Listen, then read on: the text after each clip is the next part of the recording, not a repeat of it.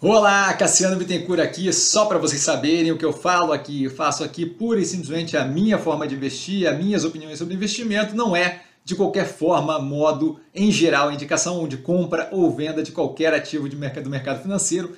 E agora o vídeo, valeu! Olá, Cassiano Bittencourt, pelo Movimento da Semana. Toda sexta-feira, todo domingo, toda sexta-feira, todo domingo nós temos aqui o Movimento da Semana, tá, onde eu comento os movimentos que foram feitos no portfólio, essa semana bem relevante aí, é, com a saída do Banco do Brasil, e também os ativos que eu vejo com mais descontado do portfólio. Tá? Então a gente teve um aumento da posição em MRV, 36% de aumento na posição, no 7,53, tá? como descrito aí na lateral. A gente teve também um aumento na posição de infracommerce, é, a brecha ali que deram, um aumento de 125%, então mais do que dobrada a posição nos 1,45%, começando ali a ganhar um corpo ali a posição na infracommerce. E aí sim nós temos a zeragem da posição em Banco do Brasil, como telegrafado, certo?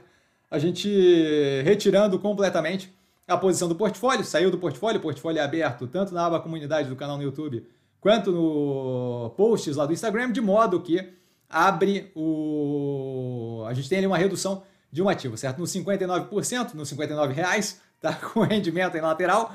Resultado do banco ali vindo mais casado é, com o preço, né? Então, dando ali mais casado precificação e resultado do banco, de modo que eu vejo um espaço agora para a evolução do preço do Banco do Brasil mais organicamente em conjunto com a evolução orgânica da operação, certo? Explicado melhor na análise, mas basicamente ali o custo de oportunidade me joga mais para outras operações de instituição financeira como por exemplo Banco Pan, XP, BR Partners que a gente tem no portfólio, certo? O que eu vejo como mais escondado nesse momento, com base no fechamento de dia 9 do 2, sexta-feira passada, lembrando análises aqui na descrição, né, os links, tá? Aqui eu falo só um pouco, mas é importante ver as análises completas, tá? Cruzeiro do Sul Educacional vem entregando resultado consistentemente positivo há bastante tempo.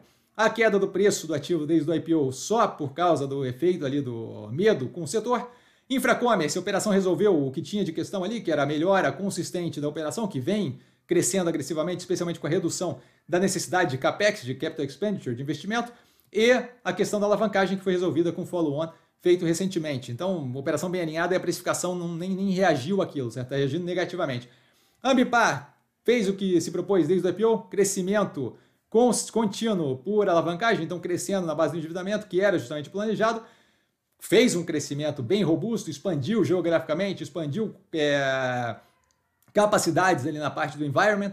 Tá? E agora vem justamente consolidando esse crescimento, que eu vejo como bem positivo, fortes níveis ali de EBITDA. O resultado líquido vem à medida que ela que mais forte, né? À medida que a alavancagem foi reduzindo e foi liberando justamente um resultado financeiro menos negativo. Minerva, afetado negativamente aí o preço, né, pelo medo do mercado todo com a questão da compra das 16 plantas da Marfrig e um centro de distribuição, que vai é, incorrer ali no aumento de alavancagem, que eu não vejo como problemático, já vi ela passar por esse tipo de processo, e ela faz isso muito bem. A minha outra situação foi com a compra da parte da América do Sul da JBS, que eu vejo como muito, foi, foi um, um, um movimento muito positivo que rendeu para a gente aí ganhos de 200% no ativo, então a gente deve ter inclusive aumento de posição à medida que o tempo for passando.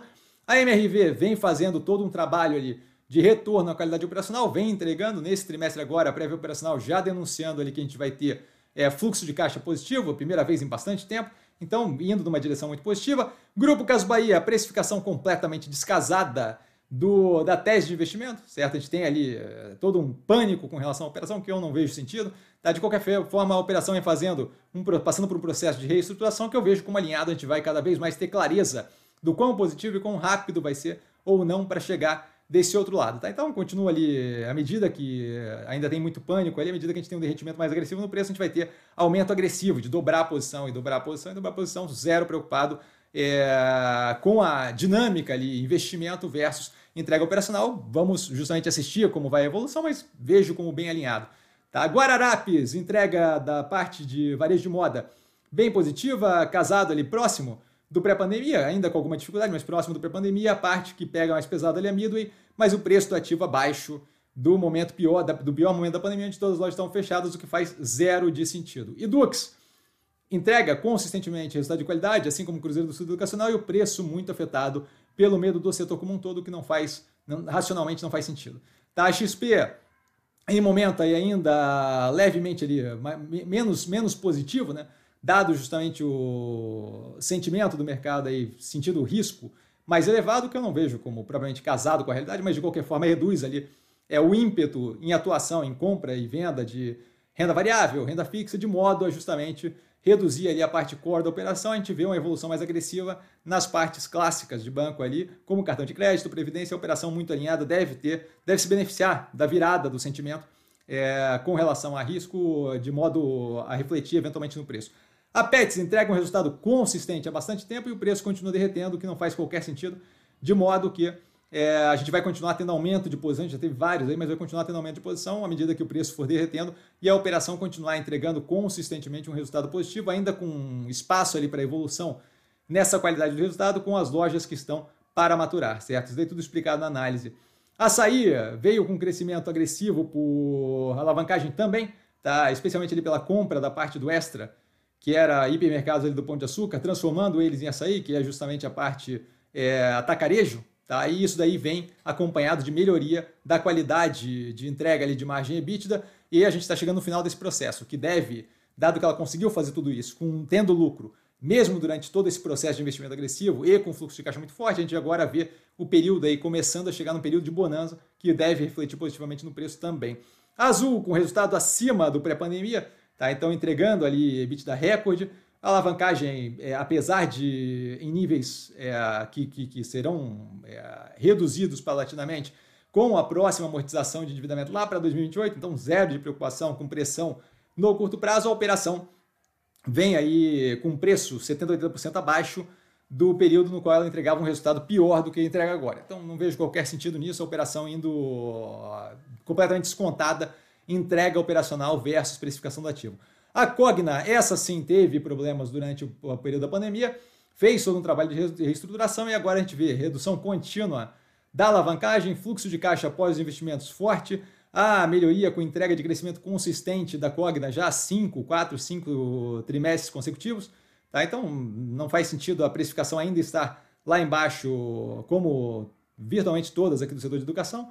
Tá? A Multi, período passado bem negativo para o resultado para operação financeiro, de qualquer forma atingindo ali é, caixa líquido, o que era justamente a questão para a gente ali dado que ia acabar é, vencendo ali, acabar interferindo ali a questão de romper Covenant, é, de modo que a gente poderia ter, correr o risco ali de ser pedido antecipação da dívida, o que seria uma questão, um incômodo, um problema ali, certo? Então a gente tem caixa líquido agora, agora é só justamente tempo para evoluir a operação, grande parte ali é, do, da negatividade causada pelo estoque que a gente ainda tem em smartphone, que está em 200 milhões de reais aproximadamente, que vai ser queimado com desconto considerável, que deve afetar negativamente a margem bruta ainda nos próximos períodos. A Lojas Renner vem com resultado de varejo de moda bem casado também com o pré-pandemia, a parte da Realize, que é a parte da financeira, muito numa mesma dinâmica ali parecida com a Guararapes, é a parte que dá um pouco mais de problema. A operação tem um bilhão de reais em caixa líquido, zero de preocupação com a operação como um todo, entrega lucro, tá? Então não faz nenhum sentido a precificação estar abaixo do pior momento da pandemia. A Zemp, agora com a força ali mais agressiva do Mubadala empurrando a operação para investimentos mais agressivos, possivelmente aí deve ter é, um período aí de expansão. De qualquer forma, a gente observa a evolução daquele 2,2 vezes dívida líquida sobre EBITDA da alavancagem, que era a parte que a gente estava mais olhando ali para justamente entender como é que aquilo ali ia evoluir. O quarto trimestre tende a ajudar bastante no, na redução do endividamento, é justamente que você vai assistir, é isso que a gente vai assistir. De qualquer forma, ecossistema digital indo muito positivamente. Tá? E a parte ali de expansão com espaço, especialmente no Popais, com foco ali em qualidade, redução de despesa operacional, especialmente custo de mercadoria vendida, como proporção da receita líquida, muito, muito positivo. A Alpargatas acabou de ser analisada, já está no canal.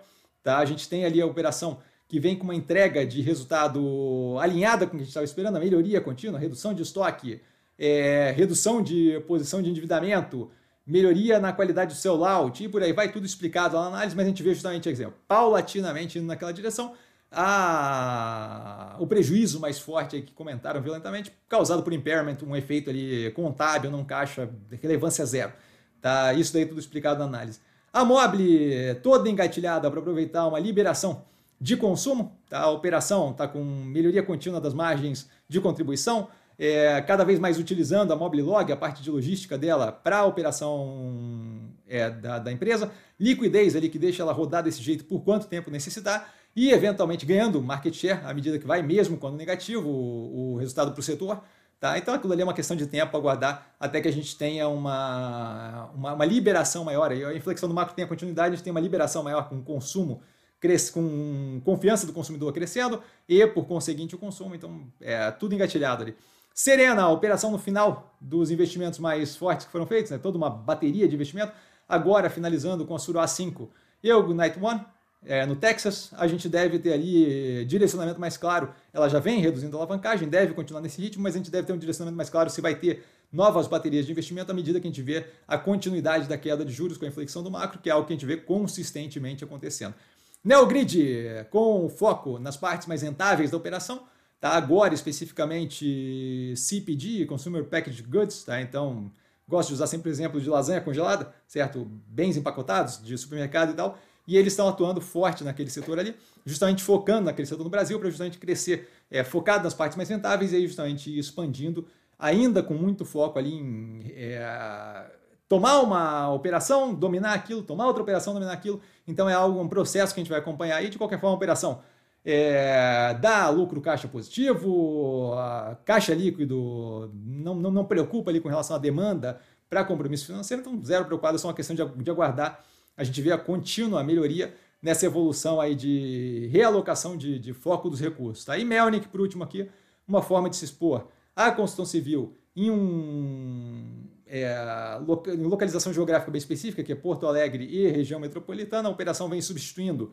Land Bank por permuta por Land Bank com cash, que com, contrata margem bruta futura mais forte, de modo a gente ter uma melhoria contínua e também conseguir offsetar, né? conseguir contrabalancear com a venda daquele estoque pronto que ela está limpando há algum tempo já e que acaba tendo que ter margens mais fracas para justamente poder liberar aquele estoque pronto que já está envelhecendo. Tá aí dúvida? Dúvida eu tô sempre no Instagram, arroba investir com sim. Só ir lá falar comigo, não trago a pessoa amada, mas sempre lá tirando dúvida e vale lembrar que quem aprende a pensar bolsa opera como mero detalhe. Um grande beijo a todo mundo e nos vemos aí mais análises amanhã, a live de segunda, das 8 às 10 da noite, como sempre. Para quem quiser, né? Não, nenhuma obrigação, é carnaval, eu entendo. Tá? Beijo enorme, galera. Valeu!